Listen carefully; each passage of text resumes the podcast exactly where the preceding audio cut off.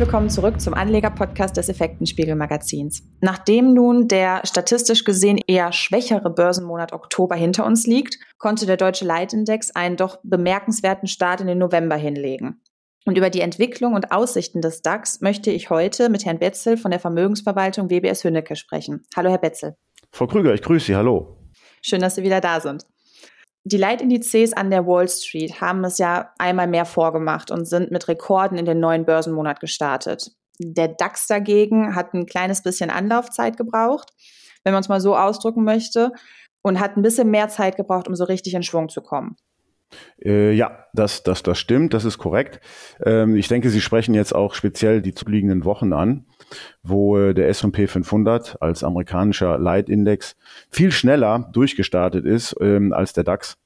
Und äh, das kann man auch im Chartbild ganz schön sehen. Auch im S&P sieht es eher aus wie äh, die Fortsetzung einer Aufwärtsbewegung. Der DAX dagegen, der hängt seit Frühjahr in einer Seitwärtsbewegung fest, die grob zwischen 16.000 auf der Oberseite und 14.800 Punkten auf der Unterseite sozusagen festhängt.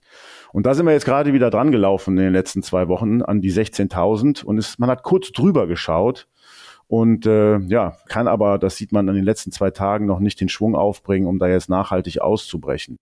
Das ist übrigens auch so eine kleine Überleitung, denn nicht nur die letzten Wochen war der DAX hinterher, sondern eigentlich schon im Laufe des gesamten Jahres. Nicht nur verglichen mit den USA, sondern auch mit den europäischen Aktienmärkten. Hm. Und trotzdem haben sich ja auch wieder mal die Vorgaben aus den USA hierzulande als Börsentreiber ja, entpuppt. Ja, genau. Also das ist ja wie immer, ne, im, im positiven Sinne, die USA laufen vorweg wie hinterher. Im negativen Sinne, wenn die da drüben einen Schnupfen kriegen, dann haben wir direkt eine Grippe. Das konnte man hier auch wieder sehr schön sehen. Es gibt aber da auch so ein paar Dinge, da muss man einfach auch mal drauf hinweisen. Also zum einen war die Quartalsaison in den USA bisher sehr gut und die Ergebnisse waren alle oder viele waren über den Erwartungen, auch in der Masse über den Erwartungen. Das hat den Markt sicherlich auch unterstützt und getrieben.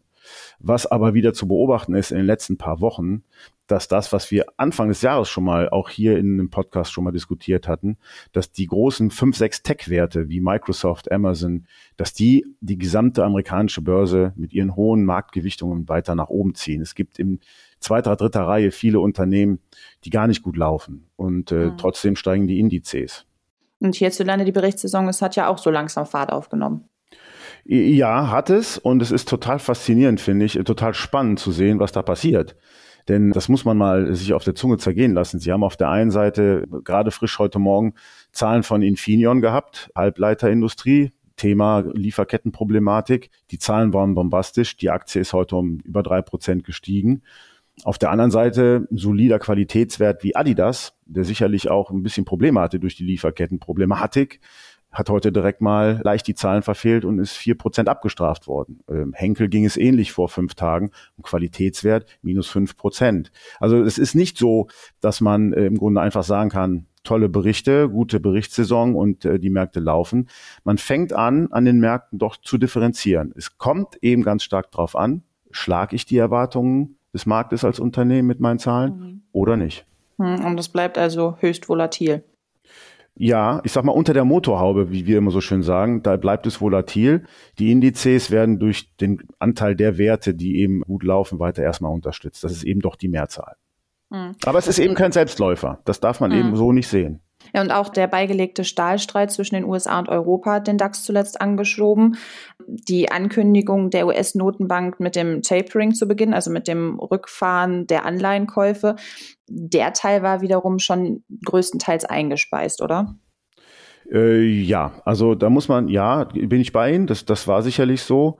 Die FED hat das aber auch in den USA wirklich sehr gut vorbereitet und kommuniziert in den letzten Wochen und auch in der letzten Woche. Also mhm. vielleicht da nochmal zusammengefasst, äh, Tenor war ja, was kommuniziert wurde, was entschieden wurde letzte Woche auf der Sitzung des Rates der FED, war, dass die Anleihenkäufe in den USA jetzt ab November zurückgefahren werden und bis Juni nächsten Jahres komplett eingestellt werden. Gleichzeitig sagt der Markt, okay, wir haben die Anleihenkäufe sind Sommer nächsten Jahres ausgelaufen dann wird die Inflation ist eher weiter hoch. Wir erwarten auch zwei bis drei Zinserhöhungen in 2022. Und das ist etwas wie, wie so oft an der Börse. Wenn das bekannt ist dann schockt das keinen mehr, um es mal ganz salopp zu sagen. Und äh, der Markt hat im Grunde das erwartet. Die Erwartungen haben sich nicht geändert.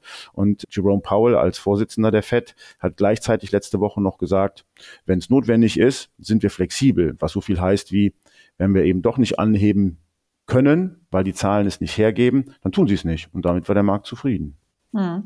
Und jetzt ist es ja so, dass die EZB im Dezember ebenfalls nochmal über ein Zurückfahren der Anleihenkäufe beraten möchte. Ist da eine mögliche Entscheidung ebenfalls schon eingepreist oder könnte es da noch Überraschungen geben? Also Überraschungen vermute ich bei der EZB eher nicht. Die EZB ist immer ein Stück zurück, ja, die ist immer ein bisschen zurück gegenüber auch der FED. Das hängt eben mit den unterschiedlichen äh, Begebenheiten auf den beiden, ich sage mal, Währungsräumen zusammen, also Euro und US-Dollar, also USA und Europa. Die EZB, wovon man ausgehen kann, ist, und das hat sie auch schon mal angedeutet, schon vor längerer Zeit, im März laufen ja sowieso die Sonderhilfen durch Corona sind bis März nächsten Jahres befristet. Da geht man von aus, dass das nicht verlängert wird. Es sei denn, wir kriegen jetzt nochmal eine ganz neue Situation durch Corona, es ent entwickelt sich nochmal schlechter. Das wollen wir aber alle nicht hoffen. Ja. Also bleiben wir mal beim Status quo. Also, ich glaube, da haben wir andere Themen als jetzt die Geldpolitik, wenn das nochmal kommt. Und ja. also der Status quo, gehen wir mal davon aus, das ist so. Die Dinger werden dann nicht verlängert. Im März ist es ausgelaufen. Dann haben sie immer noch die normalen, in Anführungsstrichen normalen, vorher schon vor den Corona-Hilfen bestehenden Anleihkäufe. Und da geht man im Moment davon aus, dass das weiterläuft. Und eine Zinserhöhung, die wird am Markt nicht vor 2024 erwartet. Okay. Und jetzt haben wir ja schon am Anfang gesagt, dass der DAX sich jetzt wieder an der 16.000 Punkte Marke versucht hat mhm. und ja auch im Handelsverlauf das ein oder andere Allzeithoch erreicht hat, während wir hier aufnehmen. Wie sieht das jetzt aus? Laufen wir jetzt Gefahr, dass schon vor Weihnachten die Jahresendrallye vorbei sein könnte? Ja, gute Frage, absolut gute Frage. Möglich. Ich will das mal an einer gewissen Statistik verdeutlichen, denn es ist ja interessant zu wissen, wenn ich sage, ist das jetzt schon vorbei, dann muss ich ja wissen, was war in der Vergangenheit so im Schnitt so eine klassische Jahresendrallye in der Performance. Und dann da haben wir uns das letzte Quartal eines Jahres seit 1988 im DAX mal angeschaut. Und da war es eben so, dass in der Zeit vom 1.10., wirklich, wir nehmen das komplette letzte Quartal, 1.10. bis 31.12., da hat der DAX seit 1988 im Schnitt pro Jahr 6,9 Prozent an Performance generiert. Das wäre, wenn man das auf den aktuellen Stand mal berechnet, das heißt, Stand 30.09. im DAX waren rund 15.250 Punkte. Darauf 6,9 Prozent wäre das Ziel für eine gute Jahresendrallye, die durchschnittlich knapp 7 Prozent beträgt, 16.312. Jetzt waren wir gestern mal bei 16.100. Von der Warte her könnte man sagen, da kommt nicht mehr viel, wenn man sich den Schnitt anschaut. Aber es ist einmal so, das, das ist ja nicht so einfach. Also es kann definitiv sein, dass es das jetzt war. Ich vermute Folgendes oder wir sind da ein bisschen vorsichtig. Man sieht in den letzten Tagen eine Beruhigung, weil es ging auch sehr schnell in den letzten zwei, drei Wochen. Mhm. Dazu kommt, wir gucken auch gerne mal so, wie sind denn die Absicherungsquoten? Also wie sind denn die Short-Spekulationen auf fallende Aktienkurse in den USA, weil dort kriegen sie einfach die besten Daten, haben sie die beste Datenbasis. Und da ist im Moment, ich sag mal, wie sagen wir so salopp, das Visier komplett offen. Es ist eine historisch überhaupt fast nicht existente Absicherung gegen fallende Kurse. Und das ist in der Regel eher ein Kontraindikator, kurzfristig. Heißt, es könnte in den nächsten zwei, drei Wochen zu Kurskorrekturen kommen, kein Einbruch, Korrektur, 200, 300 Punkte runter und danach im Dezember fangen wir dann nochmal an zu laufen und kriegen vielleicht die 16.312, vielleicht auch ein bisschen mehr. Das ist schwer zu sagen. Wenn der DAX aus seiner Seitwärtsrange ausbricht, die eben bei 16.000 getoppt war, wenn er nachhaltig darüber ausbricht, dann haben wir ein mittelfristiges Ziel von 17.200 circa. Hm. Also Kursrücksetzer abwarten und dann die Einstiegschance nicht verpassen. Ja, es kommt, äh, ja, also man muss auch da fairerweise sagen, es kommt auch immer darauf an, was für ein Ziel habe ich als Anleger. Bin ich jetzt eher ein Trader, dann kann man die 200, 300 Punkte, 400 Punkte, wie viel es auch immer ist, sollte man dann abwarten, um dann äh, erst kurzfristig einzusteigen. Habe ich aber jetzt ein, ein, längerfristiges Ziel vor Augen, wie zum Beispiel eine Altersvorsorge, dann machen die 300, 400 Punkte mehr oder weniger am Ende keinen großen Unterschied. Da geht's dann wirklich eher darum, dass man sagen muss, dass der Markt weiterhin eher unterstützt ist durch, was wir eben schon angesprochen hatten, die doch weiterhin eher lockere Geldpolitik. Und trotz der ganzen Diskussion über zurückfahrende Anleihenkäufe in Amerika oder auch in Europa, über eventuell steigende Zinsen, wenn man sich mal Zinssätze am Kapitalmarkt, das heißt fünf Jahre oder länger anschaut, Anleihen, Staatsanleihen, Laufzeit fünf Jahre oder länger, dann haben wir gerade in den USA zurückgehende Zinsen. Gerade bei 30-jährigen Papieren und auch bei 10-jährigen Papieren. Also genau das Gegenteil von dem, was man eigentlich erwarten könnte, wenn eine Zentralbank davon spricht, die Zinsen anzuheben. Hm. Dann würde ich sagen, warten wir mal ab, wie sich der DAX und auch die anderen Leitindizes an den Börsen so entwickeln. Und vielleicht kommen wir ja doch noch zu einer Jahresendrallye. Ja, also ich will es hoffen. Würde, würde der Performance weiterhin gut tun und ist doch ein schönes Geschenk unterm Weihnachtsbaum. Auf jeden Fall. Dann danke ich Ihnen, Herr Betzel, an dieser Stelle für das interessante Gespräch. Ich danke Ihnen, Frau Krüger. Es hat mir wie immer Freude gemacht. Sehr schön.